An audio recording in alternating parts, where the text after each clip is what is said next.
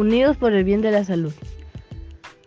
Hola, qué gusto. Mi nombre es David Guevara Balcázar, alumno de la institución educativa 151 San Martín de Tours del tercer grado C del nivel secundario. Es un honor para mí charlar sobre este tema muy importante, tanto para la salud y para la población. Hoy les traeré información importante. El tema que abordaremos es sobre la contaminación ambiental, sobre el que hablaremos y daremos información detallada y precisa sobre sus consecuencias y propuestas de soluciones. Se, denomina contaminación ambiental a la presencia de componentes nocivos, ya sean químicos, físicos o biológicos en el ambiente, que supongan un perjuicio para los seres vivos que lo habitan, incluyendo a los seres humanos. Las principales causas de la contaminación del aire están relacionadas con la quema de combustibles fósiles como el carbón, el petróleo y el gas.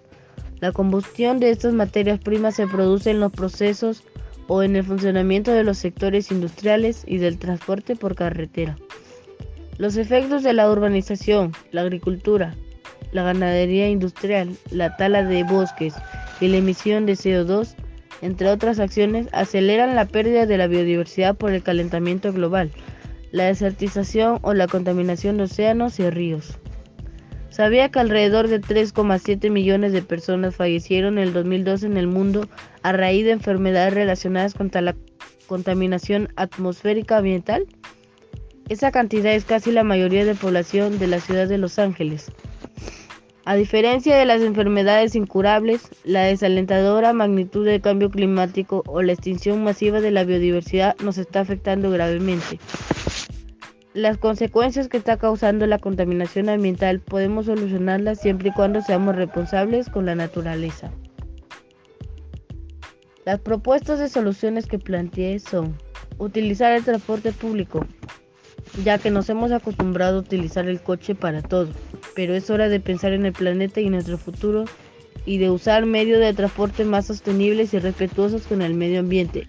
El transporte público es una buena elección, más barata y menos contaminante que el coche. Comprar productos locales. Una de las cosas que más contamina son los vehículos. Si compramos productos locales evitamos que lo que adquirimos en el supermercado se transporte de lugares lejanos con el gasto de combustible y la contaminación que éste supone. Consume productos ecológicos.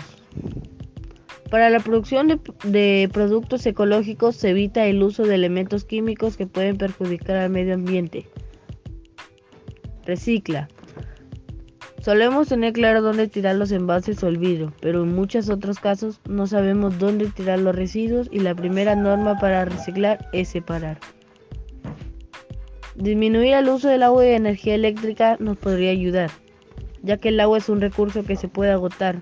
Por eso es fundamental cuidar su uso. Esto lo podemos lograr con pequeños gestos como cerrar el grifo cuando te laves los dientes o ducharnos en vez de bañarnos. Así ahorramos el agua y nos evitamos que éste se malgaste.